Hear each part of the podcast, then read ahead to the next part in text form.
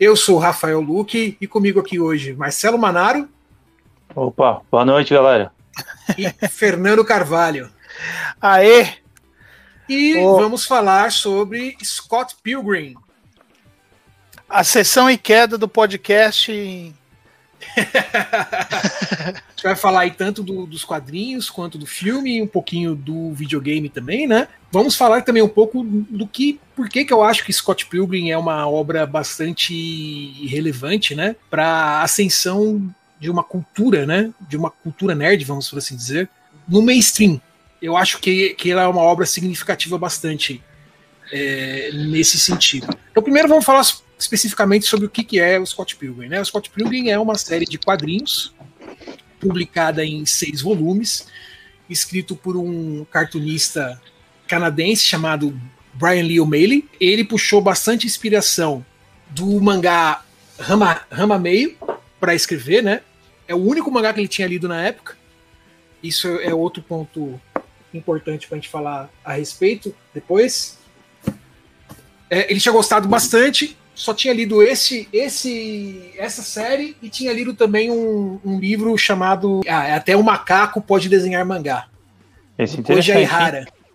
Do Koja Ihara. Então esse era o único contato que ele tinha né, oficialmente com, com o mangá, antes de escrever o Scott Pilgrim.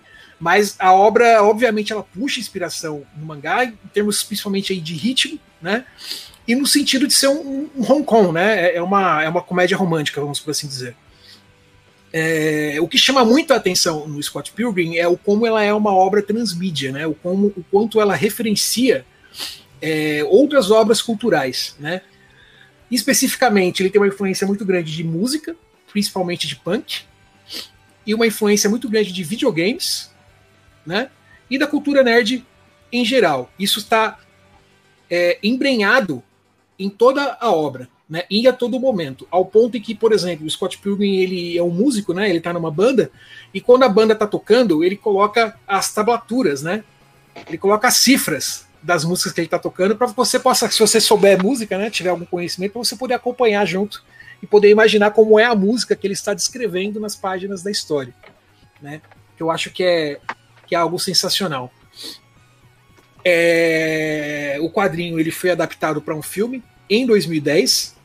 O filme não foi um sucesso de bilheteria, mas ele tornou-se meio que um, um, um cult classic rapidamente. Não, então, é interessante assim notar que, tipo, ele começou, na verdade, é, querendo desenvolver um shonen, apesar de ele nunca ter lido um shonen, né? É, ele era ele era, let, ele era letrista, né, da, de histórias em quadrinhos lá no Canadá. Uhum. E... Trabalhava muito para jornal, para é. tirinha de jornal e coisa do tipo, né? Ele, ele, ele basicamente ele colocava as letrinhas no, nos balões, né? Então, assim, quando ele, ele, ele começou o trabalho em Scott Pilgrim, é, a gente tem que falar que, assim, lá em 2004, quando saiu a primeira edição, fez um sucesso enorme. E o pessoal já queria fazer o filme lá em 2004. Sim. Né? Então começou um trabalho de pré-produção, de produção já em 2004. Mas só que ele só tinha um volume publicado, né? Do total de seis. Que aí foi entre 2004 e 2010 ali. Que ele, que ele foi publicando, né? E uhum. o filme, por incrível que pareça, ele só teve a sua produção mesmo começada em 2007 né? Começou algumas filmagens, algumas coisas. Então, o que acontece? Uma da, das características interessantes quando a gente for falar do filme com relação aos quadrinhos é isso, que os dois divergem. Exatamente porque os quadrinhos estavam no meio. Né? Não, não tinha sido publicado o volume 5 e 6 ainda. Né? A essência, é, a base da, dos quadrinhos estão ali, mas entretanto você é, é, tem, tem diferenças assim bem gritantes, né? Uhum. É, principalmente na questão do final, as discussões ali, né? Já adiantando minha opinião sobre o filme, Scott Pilgrim é um babaca. é um assim, é babaca. é interessante, é interessante que é, é, o caso meio semelhante ao da Kira, né? Embora o, o O'Malley não seja o diretor, não, né, não seja efetivamente quem fez o filme, ele participou ativamente da produção, né? Ele desenhou storyboards para o filme, inclusive. Trabalhou bem próximo aí com, com o Edgar Wright, que é o, que é o diretor. É, então, assim, não é uma adaptação que que foi lá e picotou o trabalho e desrespeitou o trabalho original. Não, não é isso. Ele simplesmente resolveu mudar, é, é escrever um final diferente. Ele estava ciente do final que estava no filme e depois ele resolveu extras... mudar. Resolveu mudar o que ele escreveu no quadrinho. Nos extras do filme, inclusive, você vê ele é, durante as filmagens, né, com volume na mão, né, e eles vendo ali o que que tinha nos quadrinhos, o que estava sendo adaptado, como que as pessoas deveriam é, atuar. A gente tem que lembrar que a maior parte dos atores ali agora são de grande sucesso, mas na época a maioria era desconhecido, né? O Edgar, Edgar Wright, quando ele foi chamado, porque assim, é, não tinha outro diretor, né? Até o que, que, que transforma o filme numa obra ímpar, né, cara? Não tinha como ser outro diretor, porque ele é um diretor que desde os seus primeiros trabalhos você vê que ele tem uma, uma marca visual muito grande ele é um excelente contador de história. Né, na, na parte visual, ele diz para você, por exemplo, uh, o que o personagem está sentindo, o que os personagens em volta vão reagir, mostrando, sei lá, vento e folha, sabe, de forma visual. E o Scott Pilgrim, ele é, se for pegar uh, a obra do Brian Lee O'Malley, cara, os desenhos dele servem ao propósito, mas não é um exímio desenhista. Não. Né? Não. Tanto que você pega o, o, os personagens dele, tem todos têm a mesma cara. E muda o cabelo ali, né? É, quem, é, quem não gosta muito de mangá vai falar que é igual mangá, mas só que na verdade é porque ele, ele é limitado nessa parte artística do, do desenho. Em compensação, é, Compensação, ele, ele, é um ótimo contador de histórias, né? Ele, ele, escreve, ele escreve, diálogos muito bem, né? Ótimo e, ele, e ele consegue, e ele consegue é, transparecer sentimentos, né? Ao fazer determinados enquadramentos e tal, de uma forma muito, muito importante, né? Quando o personagem tá, tá deprimido, tá furioso, você aquilo fica bem impresso na página para você, mesmo que não tenha nada que esteja sendo dito, né? Isso eu acho muito, muito interessante. E, e é bem o que você falou. O, o, Edgar Wright, ele consegue transpor isso muito bem pro, pro filme, principalmente porque ele, a edição que existe nesse filme é um negócio impressionante, né? E, e isso é uma a marca do, dele, do, Edgar Wright, né? Ele, ele, não é aquele cara que faz o filme e dá na mão do, do, do editor para o cara fazer a montagem. Ele faz questão de participar ativamente da montagem, e isso fica claro em todos os filmes que você vê dele, né? Recentemente, recentemente a gente teve aquele Baby Driver, por exemplo, né? E, tá muito. É, é, muito nítido ali a, a mão dele nessa questão da, da edição, né? Que é, é uma edição também fenomenal. Diferente de outro diretor, né? Esse daí ele tem uma assinatura própria e é boa. né?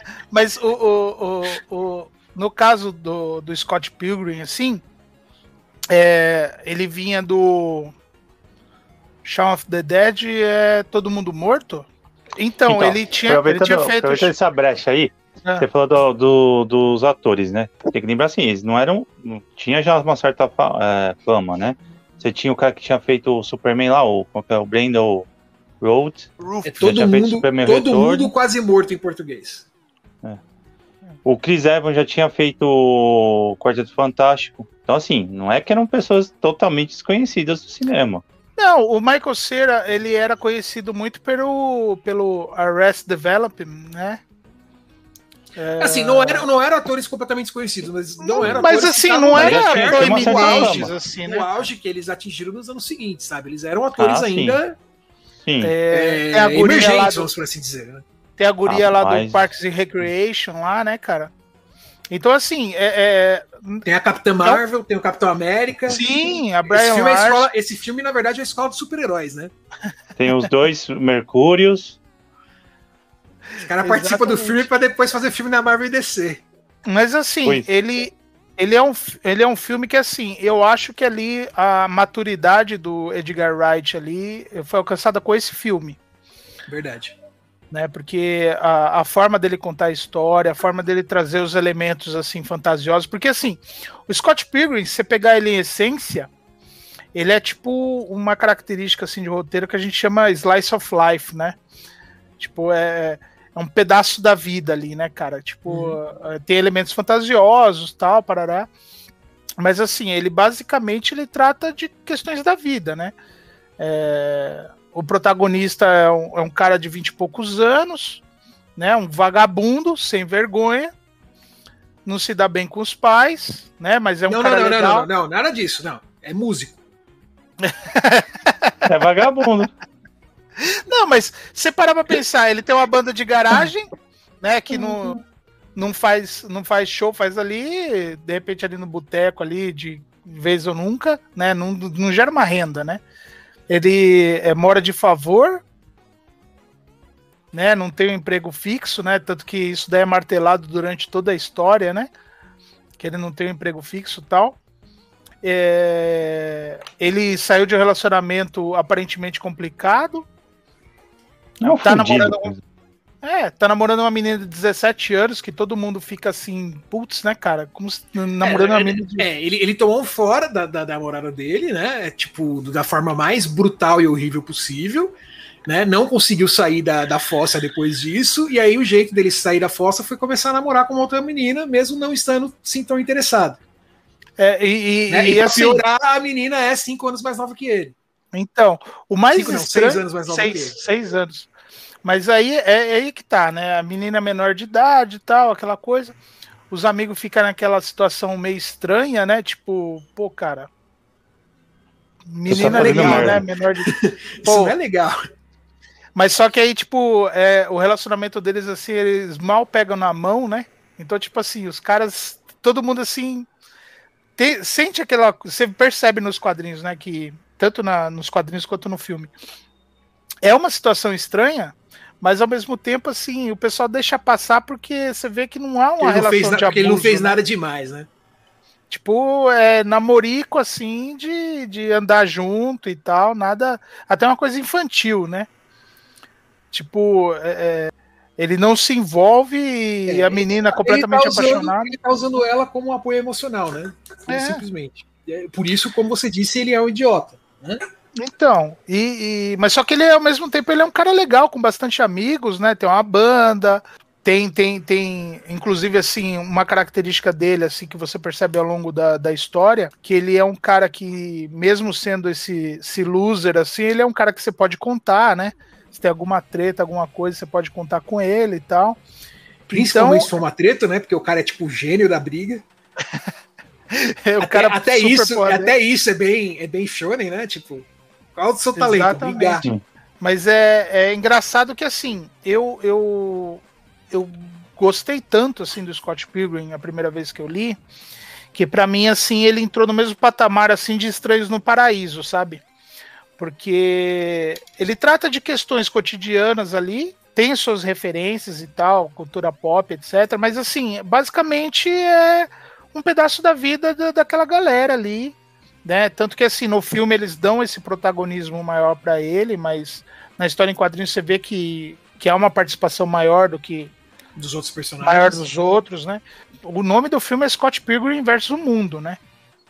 Então Já foi a forma dica aí. Exato, tanto que assim, o, o, Edgar Wright, assim, ele, ele toma essa liberdade poética, assim, de trazer mais ele à tona, porque o nome dele tá no título, né? É... Não, e não, e não só isso, o roteiro do filme, cara, é uma adaptação excelente, assim, né? Até, até por exemplo, tem, tem momentos, assim, em que ele fala coisa, coisa. Tem algumas falas, assim, que são tipo piadas, né? Mas que na verdade estão descrevendo coisas que acontecem no, no, então, no, no, mangá, né? Por exemplo, tem uma hora que a, que a Ramona ela fica questionando ele se o fato dele ter namorado, namorado ou não aqui, né? E aí ele falou: É, eu namorei com ela, lutei com a escola, é, eu lutei com a escola inteira para ficar com ela e eu bati num cara tão forte que ele voou tão alto que viu a curvatura da Terra. Né, e fala brincando assim com ela. Só que ele realmente faz isso nos quadrinhos. Isso realmente acontece. Não, tanto que, tanto que assim, você pegar. se, se você compara os quadrinhos com, com o filme, você percebe uh, uh, como foi produzido e tal, porque assim, o primeiro volume, o que veio para o Brasil, ele veio dois volumes em um só. Em um só. Né? Por isso por isso que a gente tem três volumes é, que foram publicados no Brasil. É, mas só que você pega o primeiro volume, ele é ipsis literis o quadrinho. É. Né? No segundo ele já começa a divergir um pouco, já no terceiro nem tanto, no quarto ignora. Simplesmente ele ignora, porque assim, uh, uh, primeiro que um filme tem que, é, tem, um filme com duas horas tem que condensar. Né, tem que e, e, é uma jornada ali de, de descobrimento e, e aprofundamento de outros personagens que de repente pro filme não seria interessante, como eu falei, por questão do protagonismo do Scott, né? É, e por questão de, de, de tempo também, né? De, não só de tempo de minutos, mas de, do tempo narrativo, né? Tem que dar ritmo, né? O filme tem que Sim. ter ritmo. Se o filme não tiver ritmo, a pessoa ela começa a perder interesse, né? Então... Mas tem, tem, tem bastante coisa interessante nesse, nesse quarto volume, que, por exemplo, tem um aprofundamento muito grande da Knives Shaw, né? Que é a namoradinha do Scott. Que é a melhor é, personagem. Que é muito legal esse aprofundamento, né, cara? E, e assim, então é um, é um recorte da vida. Por isso que eu falei que eu acabo colocando ele junto com Estranhos no Paraíso, porque para mim é uma das maiores obras assim dos quadrinhos. Eu coloco junto com Mouse, eu coloco junto com é, é, graphic novels aí a, a cidade e por aí vai, né? Exatamente porque ele trata da vida real. O Scott Pilgrim ele, ele, ele faz isso, mas só que ele faz de uma forma diferente. Ele traz elementos fantasiosos, né? É, da cultura pop. Então ele faz muita referência a coisas que a gente da década de 80, década de 90 é, tinha na vida. Então você vai pegar, por exemplo, tem uma cena que eu acho muito legal que eles é, vão ter uma reunião lá com o cara da gravadora e tal. E aí, tipo, o Scott ele olha assim, ele fala: Nossa, o que, que é aquele negócio brilhante ali e tal, né? Aí os caras, não, ali é o save point. Ele, como assim save point? não, ali é o save point ali, todo mundo já salvou. Aí ele, ah, vou, vou, salvar também. Ele sai, ele pula assim, mas só que ele não... chega o cara para fazer a reunião, aí ele não fez o save point, né, antes da reunião. Então assim, é, ele traz esses elementos assim para coisas cotidianas, né? Esse, uh, essa coisa do, do relacionamento com ele com a Knife Shaw, eu acho que acho que basicamente todo mundo teve um amigo assim que entrou num relacionamento pra é, esquecer do outro, né, cara? É, o famoso rebound, né? É. E aí, tipo, você sabe que não vai, não vai virar, não vai para frente e tal, mas a pessoa tá ali, né? Tipo, é, afogando suas magos ali naquele relacionamento. É, e o, e o é. pior do que isso, né? Todo mundo, todo mundo tem aquele amigo que foi o rebound de alguém, né? E você fica naquela situação, você fala, tal, não fala, né? E agora o que eu faço, né? Exatamente. Essa pessoa e... claramente não tá levando essa sério, o cara, o cara ou a mina tá apaixonado, e aí? Exatamente. Não, mas assim, a história, a história ela, ela evolui de forma que você você dá é, usa esses recursos desses elementos fantásticos e tal, coisa da cultura pop, etc. Não como é, é, um escapismo, mas ele coloca elementos na história que enriquece. Né? É, isso, é, é, é aí que eu queria chegar, né? Tipo, a gente que cresceu né? Nós, nós antigos aqui, né, a gente viveu um, um período onde é, essa cultura nerd ela era ela era uma subcultura, né? Ela era, ela era contra a cultura, era, era uma cultura de gueto, vamos por assim dizer, né? Não era uma coisa que estava no mainstream. Então, às vezes você tinha é, referências que, que, às vezes apareciam, né, em, dentro do mainstream, mas era sempre bem fora de contexto e era meio que quase como um easter egg, assim, como por exemplo é, o filme ET lá do Steven Spielberg, que no começo os meninos estão jogando Dungeons and Dragons. Então, se você joga Dungeons and Dragons, você reconheceu naquele momento ali que eles estão jogando Dungeons and Dragons, né? Mas se não, estão jogando um jogo, tipo, whatever, né? É, e aí você tem aqueles elementos que transcendem meio que essa nossa cultura de nicho, porque eles acabam tornando-se icônicos, né? Tipo, todo mundo sabe quem é o Superman, todo mundo sabe quem é o Super Mario. Você não precisa ser fã de quadrinhos ou fã de videogames para saber quem são essas pessoas, porque esses personagens, porque eles meio que transcendem a mídia, né? Hoje em dia, no entanto, essa cultura ela tornou-se mainstream, mas isso não era o que acontecia nos anos 90, por exemplo. Né? Nos anos 90, você gostar de, sei lá, é, Space Battleship Yamato e escutar Iron Maiden era uma coisa de nicho. sabe? Não era coisa do mainstream. Né? Hoje em dia, não. Né? Space Battleship Yamato ainda é talvez uma, uma, obra, uma obra de nicho, porque é um anime muito antigo, né? mas é um anime. Né? E um monte de gente assiste anime e sabe o que é anime, e não é estranho que a pessoa assista anime, por exemplo. Né? O que não era o que acontecia na nossa época, né? Quando a gente era, quando a gente era moleque, né? Lá nos anos 90 não era assim que funcionava. Até o acesso a essas obras era muito difícil, né? Elas não chegavam aqui, raramente chegavam à TV, raramente chegavam ao mercado direto de vídeo, né? No cinema, então, você contar nos dedos quantas vezes uma animação foi passar no cinema quando a gente era mais novo, né? Que não seja uma Só animação que Final Disney. Fantasy lá. Só que Final Fantasy zoado. É, então, era algo extremamente raro, né? Não é o que acontece hoje, né? Não é o que acontece hoje. E por isso que eu acho que essa obra do Scott Pilgrim ela é bem emblemática, porque esses elementos dessa, dessa subcultura, né? Eles estão eles permeiam a obra inteira e não como um easter egg, pura e simplesmente. Eles fazem parte da narrativa, porque essa é uma obra que foi construída por uma pessoa que pertence a essa subcultura, e ele escreveu a obra inserido dentro desse meio. Então, assim, a banda dele chama Clash of Demon Head, que é o nome de um jogo extremamente obscuro de Nintendinho. Não é um easter egg que ele está fazendo. Não, é de propósito. A outra banda chama Sex Bobomb, né? Que é uma piada com o inimigo Bobomb do Mario. Não é um, um puro e simples easter egg. Né? É algo que vai compondo esse universo. Né? O fato de que a musiquinha do Zelda toca quando ele consegue quando ele consegue a, a encontrar alguma coisa, né? É, tudo isso é, é, calculado e faz parte desse universo que ele está criando e ele está se autorreferenciando dentro dessa cultura. Né? E isso é algo que eu não vi em nenhuma obra no Ocidente antes de Scott Pilgrim. Né? Raramente eu vi isso em obras orientais. Né? Não era algo que acontecia realmente. E ele faz isso e é a primeira obra que faz isso. É algo que começou a tornar-se cada vez mais comum depois disso. Né? Mas ele faz isso e ele alcança o mainstream, né? Como você disse, o quadrinho fez sucesso instantâneo, logo quiseram fazer um filme e o filme efetivamente aconteceu. Não foi um sucesso de bilheteria, não acho que isso é um demérito do filme, do fato do filme ser ruim. Eu acho que o marketing do filme foi muito ruim, na verdade. Né, o modo como o filme foi vendido, acho que aqui no, aqui no Brasil, isso, mesmo no cinema, foi, foram pouquíssimas sessões, né? É. Ele fez mais sucesso depois. É, né, através do, do, vídeo, através do, do streaming também agora. É. Exatamente. Então, assim, o filme, o filme acabou não fazendo o sucesso no cinema, mas não é um demérito do filme, na minha opinião. Né?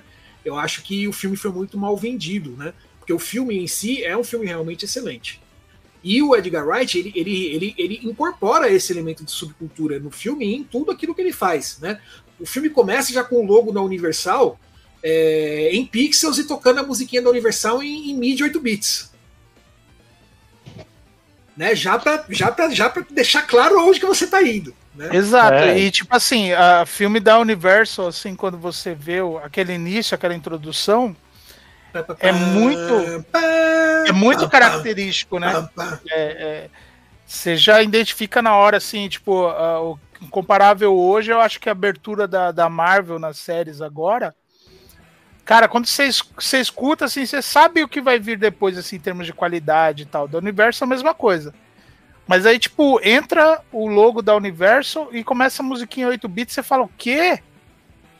Tipo, né? Que, que que é isso, né, cara? A primeira vez que você assiste. Né? É maluco. E, e, ele sempre faz essa referência, principalmente a era 8 bits ali, né, cara? Você vê, por exemplo, um, um cara que ele derrota que vira moeda né? É, Simplesmente era uma mecânica, era uma mecânica feita para enganar, porque eu assim. sensacional, porque assim, é, à medida em que nós, né, que crescemos nesse período aí no final dos anos 80, começo dos 90, fomos crescendo e, e fomos assumindo posições e as pessoas foram assumindo posições relevantes dentro do meio criativo, você começou a ter uma, uma nostalgia, né, por esse por esse período muito forte, né, ao ponto que você tem todo um subgênero aí de, de arte em pixels e, e de jogos que são feitos para simular a estética daquela época, né? Porque a nostalgia é uma coisa muito forte hoje na nossa, na nossa, na nossa, na nossa indústria, né? É... Mas isso não era comum, isso não estava acontecendo nos anos 2000, né? Nos anos 2000, o pessoal ainda não tinha essa, essa nostalgia louca Né? Muito pelo contrário, a gente estava numa época em que se, se, procuravam gráficos mais avançados, né? E queriam-se que os jogos fossem mais hiperrealistas, né? E, e, quanto mais hiperrealista o jogo fosse, mais o jogo era laudeado, né? Ninguém queria voltar para os 8 bits nessa época. E é justamente Meu isso que Deus, faz... Gran Turismo é real, cara. Minha vida é real ali. Nossa, eu tô vendo o carro e o carro tá molhado. Exatamente. Hoje em, dia, hoje em dia é horrível de ver, cara.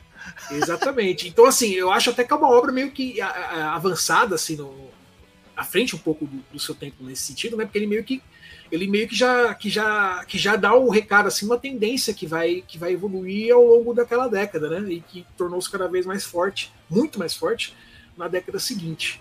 Causa um estranhamento você ver o adversário do cara virar moeda e tal. É, hoje em dia, com o conhecimento que a gente tem, a gente sabe que era um recurso usado por conta da memória baixa, que hoje em dia você, o mais louco dos jogos aí é o que fica os corpos jogados no chão ali dos seus inimigos, e ou então fica a marca dos passos, etc. Né? Você tem aquela demarcação ali que você está presente no cenário. Cara, Esse... o, quão, o quão enlouquecedor era pra gente quando saiu o GoldenEye no Nintendo 64 e você atirava na parede e o tiro ficava na parede. Meu Deus, isso é incrível! E na verdade, tipo assim, não entendi, é, você, você derrotava o seu adversário no máximo, no máximo, assim, do, do ápice do, do uso da tecnologia, tipo assim, o inimigo caía e piscava ali umas três vezes antes de desaparecer, né? Mas não uhum. tinha memória para você manter a, aqueles inimigos em tela, né? Em conjunto com os outros que iam entrando. Então, assim, é, é, essas características quando ele traz, e toda referência, você vê que, por exemplo, é, nos, nos próprios volumes aqui, ó, em todos eles tem referências a pixel art, né, cara? É, na contracapa, já ele já tem essa essa cara de jogo assim, né, cara? Aqui no, no terceiro volume, por exemplo, ele faz tem aqui algumas imagens aqui. Ó, tá, tá embaçado. Mas tem algumas imagens que remetem a um jogo plataforma, né, cara? Um jogo assim meio Ninja Gaiden assim da vida, assim do Scott Pilgrim. Aí, ó. E fazendo referência a algumas cenas é, importantes da história e tal. Entretanto, é, você vê que depois ele veio se tornar jogo realmente, mas no formato beaten up, né? Já com um, personagens Aliás, SD. Um beaten up excelente. Sim. Fenomenal. Que ficou fora né, das lojas digitais durante muito tempo por, é, por conta questões legais. De, né? de licenciamento, né? A licença que foi feita para o jogo ser publicado ela era por um tempo limitado. E aí, depois que a licença venceu, assim, quem comprou o jogo e baixou, beleza. Quem não comprou, baixou, sinto muito, porque o jogo desapareceu, né? Foi pro limbo. Só recentemente aí é que ele voltou a ser editado agora, né? E inclusive lançaram até versão física. O slot, o slot tem o Play, o Play 4 com o PT e eu tenho o Play 3 com o Scott Pilgrim. Eu tenho o Play 3 Scott Pilgrim também. Tem. aliás, aliás, é um jogo que tem uma memória afetiva muito importante para mim, porque foi o primeiro jogo que eu zerei com a minha esposa, né? Aí. Foi o primeiro jogo que a gente sentou para fazer um co-op. Né? Ela, ela gosta muito de jogo beat'em up, né? Cresceu jogando Streets of Rage. Então foi o primeiro jogo que eu joguei, que eu sentei para jogar com ela, assim, jogo co-op, foi, foi Scott Pilgrim vs. The World. Cara, ele é maravilhoso, assim, tanto porque ele traz pro, pro videogame as referências que, que tem no filme e tem nos quadrinhos, né? Essa coisa dos inimigos virarem moeda, de ter lojinha, é, é, é, aquela base, às vezes você vê muita semelhança com River City Ransom. É isso que eu ia falar, ele é claramente inspirado no River City Ransom, né? Então, as assim. Lojinhas, as lojinhas são igualzinhas. Você vai juntando moeda para você comprar coisa na lojinha. E aí ele faz referência a, a, ao filme, aos quadrinhos durante a história tal. Cara, é um jogo assim que quem não jogou, gosta de beaten up, assim, ele é obrigatório, né, cara? É, Saiu recentemente, hein? Os personagens linda, todos a trilha, né? sonora, né? a trilha sonora é excelente. A trilha sonora, aliás, vamos falar a real, né? A trilha sonora só faltou, só faltou ter música nos quadrinhos, né, cara? Porque assim. É... Não, não falta nem nos quadrinhos, né? Porque tem a cifra ali. Se você pegar não, o mas então, mas faltava, Faltava algum mecanismo aqui que você abrisse as páginas e tocasse. E tocasse, porque, cara, É, já pensou? A trilha sonora de todo de toda a obra assim a multimídia cara é maravilhosa. Inclusive assim as, o, eu, eu sempre deixo claro cara eu odeio musical ponto. Não consigo Eu não adoro. vai. E o pessoal que você lida com o pessoal de arte né cara? O pessoal nossa e Mulan Rouge e não sei o que eu falo meu odeio odeio cara não consigo não vai e mas aí o Scott Pilgrim Te ah, entendo, eu te entendo. Eu, Não, eu adoro, mas Deus. eu adoro, mas eu estudei técnica vocal por muitos anos, vocês sabem, né? Então, Ah, mas, viu? É, então para é, mim tem uma outra dimensão ali, né? Então eu gosto Eu- bastante. eu- mas eu sei eu- que tem muita gente que não suporta. Não, é uma coisa assim que, que tá comigo desde sempre, porque assim, cara, quando criança, você ia assistir um desenho da Disney, assim, e aquelas fitas verdes, É, né, é. cara? É, da Abril, da Abril Vídeo, tipo, meu, começava a cantar alguma coisa, cara, era avançar a fita. vai avançar a fita. Ou seja, você não assistia nenhum filme da Disney, né? Porque tipo, tem- deve ter Não. 10 minutos sem música nos, nos desenhos da Disney. Não, pra mim era, era, era um desenho animado de TV, né, cara? Que era 15 minutos, você contando o intervalo que você ia no banheiro. não, eu nunca gostei. Mas só que Também no não, Scott nunca Pilgrim, gostei. Scott Pilgrim, até o, o Edgar Wright, ele fala, né, cara, que é um. Ele é um. lu- lu- Lusical. É, Lusical, acho que é o termo que ele usa. Que é- acontece o seguinte: é, tem, um, tem um musical no filme. Existe um musical no filme. Mas só que o musical não é os personagens parando para cantar ou parando para tocar a música, etc. A música ela faz parte da, da estrutura da história e ela ajuda, além da questão visual, ela ajuda também a contar a história, o que os personagens estão sentindo, como, o que, que eles estão passando, é, o que, que acontece naquela situação. Então, assim, é, é uma parte extremamente importante da história. E então você não sente essa questão musical, né? Porque ele fala musical por causa da mistura da luta com a música, né? Se toda cena de, de, de luta tem uma música assim muito é, marcante, assim muito pontual, assim parece até que a coreografia foi montada em cima da música, né? Não o contrário, né, cara? É, o, core... Vou- o, Aproveitando O coreógrafo- momento, o momento musical, qual é a sua música favorita de Scott Pilgrim versus o Mundo? Ah, cara. Ó, eu, eu particularmente eu gosto muito é, é, daquela música Soul Sad.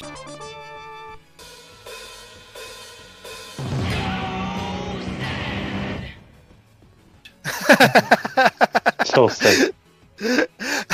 A música de 3 segundos. Cara, mano, porque assim, é muito, é muito punk aquela, aquela banda, assim, né, cara? Tipo, vamos, vamos fazer a música do jeito que a gente sabe tocar, foda-se, vamos criar a letra sobre o que a gente tá falando. Então, ah, então agora a gente vai tocar a música Soul Sad. Soul Sad! Acabou. é isso. Cara, maravilhoso. Mas assim, todas as músicas do Sex Bomb Bomb, eu. Cara. Eu, eu piro, cara. Até a Garbage Truck, pra mim, acho que é a favorita do. A minha favorita é aquela Threshold que toca na luta contra os irmãos Kita... Kitaragi? Kitaguri? Que dera, Caralho. é, acho que- Darag, eu acho. É, então, aquela, aquela é a minha favorita, que eles invocam, que ele invoca, ele invoca o Rei Macaco, essencialmente, pra lutar com os Aham. caras, né? Dois dragões contra o Rei Macaco. Não, é. é... E Rei assim, Macaco não, é, é... o Sasquatch. O Sasquatch, desculpa. É. O que é, Opa, não vi o rei, o eu que é não ideal, né? rei macaco, o que, mas. O que, é, o que é ideal, né? Afinal de contas, o cara é um canadense, né? Sim. Qual vai ser o totem que ele vai, que ele vai invocar? Ele invoca o Sasquatch. Mas assim, é, é, você vê que, por exemplo, a questão da batalha de música ali e tal, tipo, você você não você não se vê no musical. Né? A música é, ela é empolgante, ela tem um ritmo assim, aquela coisa de de, de, mar, de marcação assim, aquela coisa de batalha mesmo, né, cara? Então é, é bem interessante assim a, a forma que eles fazem. E o Edgar Wright ele traduz isso de forma visual tipo, com holografia, com vento e tal, e não sei o que, né, cara? E, uh, por exemplo, a batalha de. de. de contrabaixo ali, cara, também eu acho muito maluca, assim, cara, muito 10, assim, porque é bem aquilo, né? Um cara que, que toca tal, e um cara de banda de garagem, né? Meio punk, assim, pós-punk, assim e tal. É, e, e, o legal é que eles representam bem o, que, o quão chato os vegans são na vida real, né? Tem isso também. Então, chegamos nesse ponto, cara. Brandon Roof, pra mim, ele, ele, ele mais do que, assim, ele, pra mim, eu acho que ele já falamos no programa lá do, da Liga da Justiça, falamos do Superman, mas para mim, cara, aquele personagem para ele é perfeito, cara. Porque ele tem muito cara de ser cuzão, cara. Ele, ele tem, tem, muito cara de ser cuzão. Ele tem. E, e tipo, a cara. Ele tem muito a cara de Superman também, né? Caralho. É isso que eu ia falar, meu. Eu acho que ele ficou muito bem no, no filme do Superman, o Retorno, meu. Só cagaram no, no diretor e na. No que quiseram fazer com aquele filme, né? Mas eu acho ele muito bom, cara. Não, é que ali, ali o, o erro ali do, do, no caso deles ali é que assim eles trouxeram uma continuação do Superman lá da década de sim, 70, sim. mas só que não explicaram isso na, na divulgação. E aí todo mundo foi assistir, ah, o novo filme do Super-Homem, tá legal. Mas tipo chegou lá, ele ele como uh, Clark Kent foi muito bem, assim como uh, Christopher Reeve e por aí vai. Mas a gente tá falando do Scott Pilgrim, que senão eu vou tá ficar falando aqui, eu vou defender o. Não, porque ele no. No. Crise das Infinitas Terras aí da CW aí, cara. Ele fazendo Superman é, do Reino da Manhã, cara. Muito meu, bom. Perfeito. Perfeito.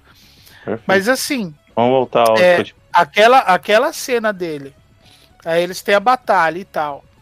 Aí depois tem o lance do, do leite de, do, le, do copo de, de leite lá, do Scott com ele lá e tal. Ah, é leite de soja tal. Ah, vou pegar o seu então, porque você está querendo me enganar e tal, porque eu tomo leite normal. Aí aparece a, a Vegan Police. What are you talking about? You just drank half and half, baby. Que é, é ninguém menos do que o Justiceiro ali, né, cara? Mas aparece os dois lá, aponta assim o dedo para ele, né? Que eles têm poderes e tal, então aponta o dedo. Aí, ah, você tomou. Ah, mas foi só dessa vez e tal. Não, mas teve aquela outra vez que não sei o que, tá, tá, tá. Aí a melhor parte é quando eles falam assim: ah, e teve aquela vez que você comeu filé de frango. Ele, mas. Frango é, não, é foi, foi. É, foi frango não é viga? É tipo, what the fuck, tá ligado? e aí tira os poderes dele, cara. Puta, aquela cena, cara, é muito, é muito da hora, cara. Toda, toda a construção dela, mostrar que ele era muito mais forte que o Scott, que o Scott não ia. E aí, tipo, meu, é, é eu me assisti, eu me senti assistindo Monty Python, assim, sabe? Que, tipo, vem o pezão assim, é pá, acaba e de repente começa outro sketch do nada. Tipo, foi isso, cara, que o negócio escalou de tal maneira, assim, tipo, tudo bem. Tem os elementos de fantasia e tal, parará. Mas assim, de repente tá lá o cara tirando o poder dele, aparece o, a Vegan Police, que você fala, não, não, não tem a construção da, da, da polícia vegan, né, cara? Em nenhum momento é citado, nem nada. Simplesmente os cara derruba a parede, aparece lá, tira o poder do cara até o cabelo dele, né, abaixa assim, né, cara? E a preocupação dele é com o cabelo, né? Não é com os poderes, né, cara? Então, meu, fenomenal, cara. E toda a parte musical e do jogo também é, segue na mesma linha, né, cara? Tipo, é, é, tem muito. Uma, uma coisa que, que, que eu esqueci de falar quando você estava falando das referências é que tem uma cena que ele sai do banheiro, que ele vai parar no corredor da escola é, que assim, uh, você vai assistir os extras, que eu gosto muito desse. É, pra eu assistir extras de filme, eu tenho que gostar muito. É, e aí, uh, a maior parte da, da, da, das cenas assim que, que envolve o Michael Cera e tal, que tem algum. É tudo efeito prático, né? Aquela dele pulando a janela, que a Knives Shaw chega lá na casa do, do amigo dele e tal. E aí ele vai, pega ele o casaco e pula a janela. É. Tipo, não tá em casa, né? É, É, é, foi, foi efeito prático, né? Realmente teve o dublê que pulou ali. É, e aí tem essa cena da que ele vai no banheiro, que aparece a barrinha, né? Pi, né? Ele esvazia no banheiro tal, lava a mão e ele sai. Ali é um efeito prático, eles fazem de forma prática aquele efeito. E quando ele sai, tipo, que vai aparecer a Ramona tal, parará, é, começa a tocar de fundo, bem de fundo, uma música do Link to the Past. Que o Edgar Wright, ele falou, a gente tem que colocar uma música da Nintendo que toda hora eles fazem referência e tal, coisa da Nintendo, etc. Mas é, a Nintendo é muito protecionista, né, cara, com as suas, suas propriedades intelectuais.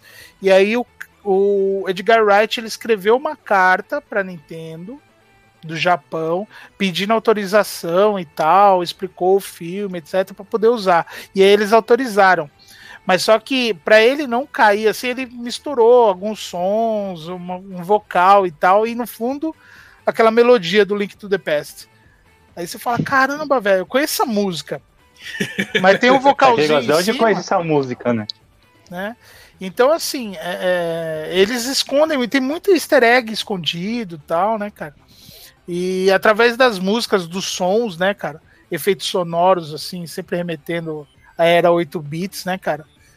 É, é, acontece o tempo todo. Então, assim, tanto a parte de montagem, característica do Edgar Wright, a parte de contar visualmente, Edgar Wright, né, cara? Mas também a parte de som e trilha sonora, cara, é impagável desse filme, né, cara? É, não, sensacional. É, como eu disse, os diálogos do filme são muito bons também, né? A gente teve, ano passado, a gente teve, comemorou-se 10 anos o lançamento do. O que aconteceu com a minha câmera aqui? Aí. Do filme? Comemorou 10 anos do lançamento do, do filme, né? E eles fizeram uma live stream no, no YouTube com o elenco original, né? Fazendo a leitura do, do, do roteiro ao vivo. Né? Eu assisti na época, inclusive, e assim, mesmo sendo só os caras parados olhando pra câmera e lendo o, o, roteiro, é divertidíssimo, cara. É sensacional. Os diálogos do filme são excelentes. Os personagens são, muito, também são o... muito carismáticos, cara. O ano passado também eles lançaram o. Como que é?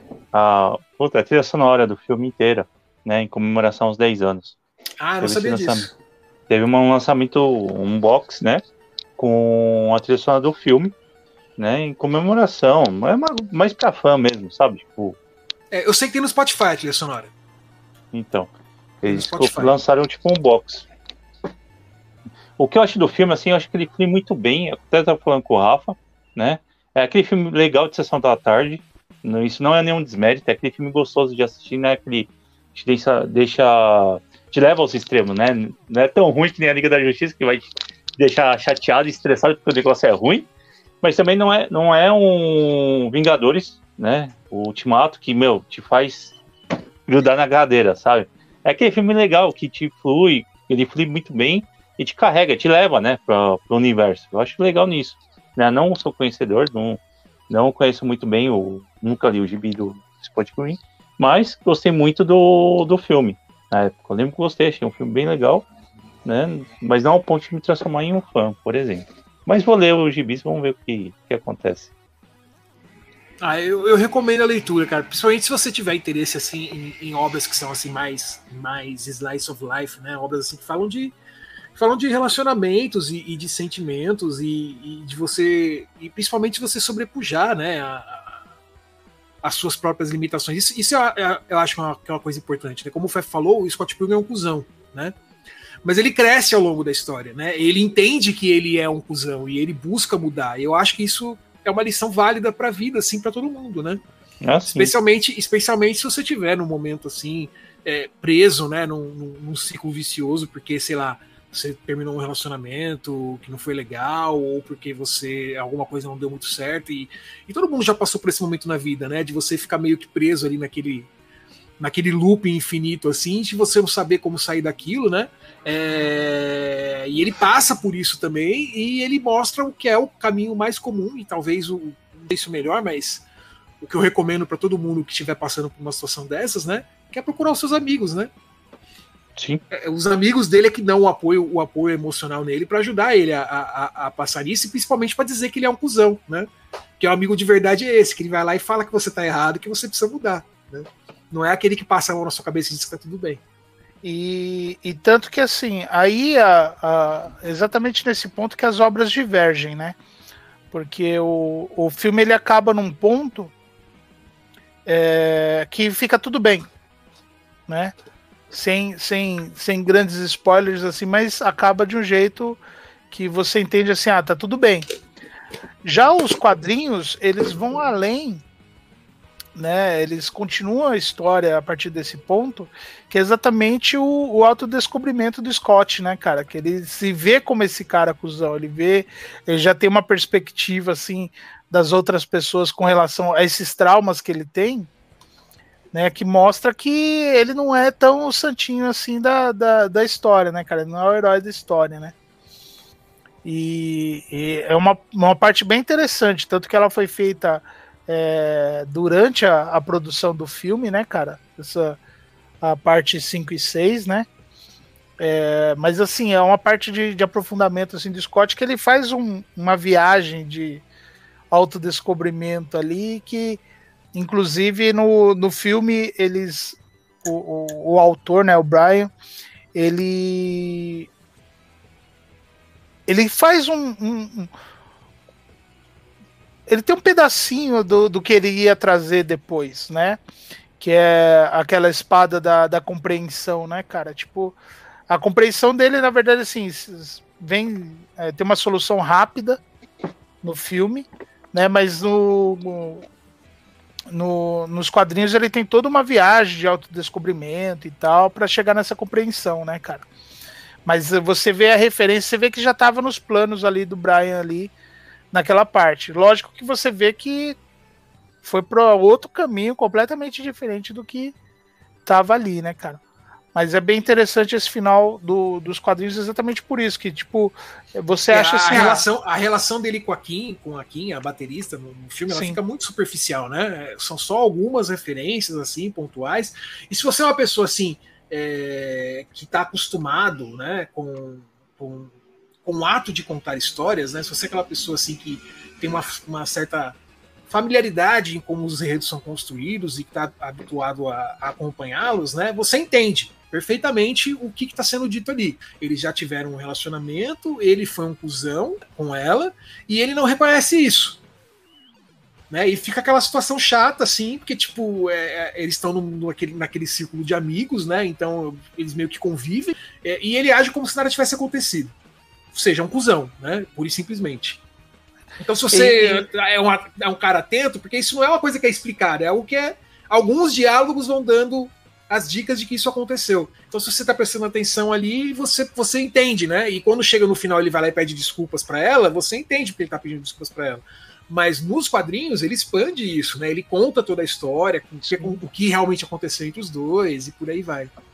Não, é até, é até interessante você falar sobre isso, né, do, do relacionamento dos dois ali, porque assim, ele, ele na verdade ele descobre que, tipo, a maior parte da, das visões que ele tem sobre si, né, tipo, é, que ele construiu simplesmente, né, para esquecer o que ele fez, então, tipo assim, todo mundo que conhece ele nessa fase conhecer o cara legal, o cara da banda, o cara amigo, o cara presente e tal. Tipo, não conheceu esse cara cuzão, assim, né, cara? É. É, e, e, e, é, inclusive é, isso. É, é, interessante também que, assim, é, uma história, ela nunca é uma única história, né? Porque toda história é sempre contada por um ponto de vista, né? Uhum. Então, eu e você podemos estar contando uma história sobre um único fato. Mas a minha história, ela não é igual à sua porque os fatos são observados de formas diferentes, né? Então ele vai lá e diz um fato, né? Ah, eu precisei me mudar e por isso o relacionamento acabou. E ok, isso é verdade, isso é um fato. Mas o modo como você termina a coisa é completamente diferente. O modo como você conduz esse fato é completamente diferente. Né? E é isso que ele era incapaz de, de, de entender e, e, que causava, e causava esse problema. E isso é uma, é uma lição importante para a vida também, né? É, principalmente quando a gente fala de coisas que já aconteceram, né? Às vezes, às vezes a gente tem uma visão sobre uma coisa e você precisa aprender a entender um pouco a visão do outro, né? E mesmo que você ache que você esteja certo, né? É, é, uma lição importante que eu aprendi na minha vida é que assim, às vezes vale mais a pena você você estar feliz do que você estar certo, né? Então, às vezes não é porque você está certo que você deve insistir naquilo, ou brigar por aquilo, enfim. Porque tem coisa que não vale a pena. Essa paz de espírito é uma coisa que não tem preço. Uhum. Né? Não, mas espírito uh, é uma coisa que não tem preço. Então, às vezes. Eu, né? O que eu acho maravilhoso dessa parte é que assim. É, é... Tem uma coisa que, que acontecia muito. Voltando à questão das referências, né? Acontecia muito no, nos jogos de 8 bits, alguns 16 bits e tal, tipo assim, que o principal antagonista do personagem acabava sendo ele mesmo, né, cara? É, tipo, você chega num, num ápice, assim, por exemplo, um jogo que você chega, vai avançando, você consegue mais poderes e tal, tipo, o seu inimigo ia ser você mesmo, você ia enfrentar um anti-você, né, cara? Tipo, tipo Zelda 2, né? É, tipo Zelda, tipo Final Prince Fantasy of Persia. Final Fantasy Final Fantasy IV, você Final Fantasy IV. ainda na primeira parte do jogo você luta contra você mesmo, verdade. E é o que eu mais no, gosto, no, cara. No Esse Scott é Pilgrim aparece, uh, acontece exatamente isso, né? Aparece o anti-Scott, né, cara? Que na verdade é ele cuzão. Mega Scott. Né? É ele cuzão. Né? E no filme ele, ele, ele ainda traz isso, né, cara? Mas só que é, é eu achei muito, muito, muito interessante, assim, que não tinha nem tempo para se aprofundar nisso, né? Mas a, a, solução que eles encontram ali para resolução disso daí é muito legal, né, cara? Tipo, os dois se dão bem ali, faz amizade, né? Ele é um cara legal, tá? Não sei o quê. Porque é a mesma pessoa, né, cara? E, e eu acho, uh, nos quadrinhos eu acho muito legal que, assim, essa parte de autodescobrimento é a que gera essa versão maligna dele, né, cara? Tipo, ele vê o que ele era, né? Uhum. Bom, é isso, gente. Esse foi o nosso programa sobre Scott Pilgrim contra o mundo e todos os quadrinhos de Scott Pilgrim sobre Scott Pilgrim o videogame, né? Recomendo é, ler. Recomendo a todos aí a leitura, né? Ele saiu aqui no Brasil num, num boxinho, né? Saiu aqui num boxzinho que saiu pela Companhia das Letras. Né? Se Já eu não me engano. antiga, mas você ainda acha para vender por aí nas lojas Sim. da vida com facilidade. É, saiu recentemente o para Play, Play 4, Xbox, Play 5. Isso, ele teve um jogo que saiu aí no, no nos anos 2000 para Xbox 360, PlayStation 3 e PC mas que desapareceu da face da Terra durante muito tempo e que recentemente foi. Recentemente, que eu digo, dois meses atrás, né? Em é. relação à gravação desse episódio. Então, primeiro semestre aí de 2021, ele foi relançado para PlayStation 4, Xbox One e Nintendo Switch e, para PC também. Né? Então ele está disponível para todo mundo jogar. É um jogo bastante divertido. E quem tem. Se você gosta de beat'em up. Quem tem Amazon Prime uh, na, na na parte de livros lá tem o, o primeiro volume para baixar, né? Ah, legal. E o filme tá disponível também aí na Netflix, acho que na Amazon Prime também. Também ficou um tempo fora, né, da, dos é. streamings aí. E voltou recentemente aí para Netflix. recentemente. Recomendo para todo mundo. Isso aí. E tá escutem, bom, escutem a trilha no Spotify. Escutem a trilha é, a trilha vale a pena. É. Obrigado aí novamente, novamente pela, pela audiência de todos, né? Sigam-nos aí nas redes sociais. E até a próxima. Até mais, Arroba galera. Guardiões Perdidos, qualquer rede aí. Qualquer rede. Falou. Um abraço. Falou, galera. Um tchau, tchau.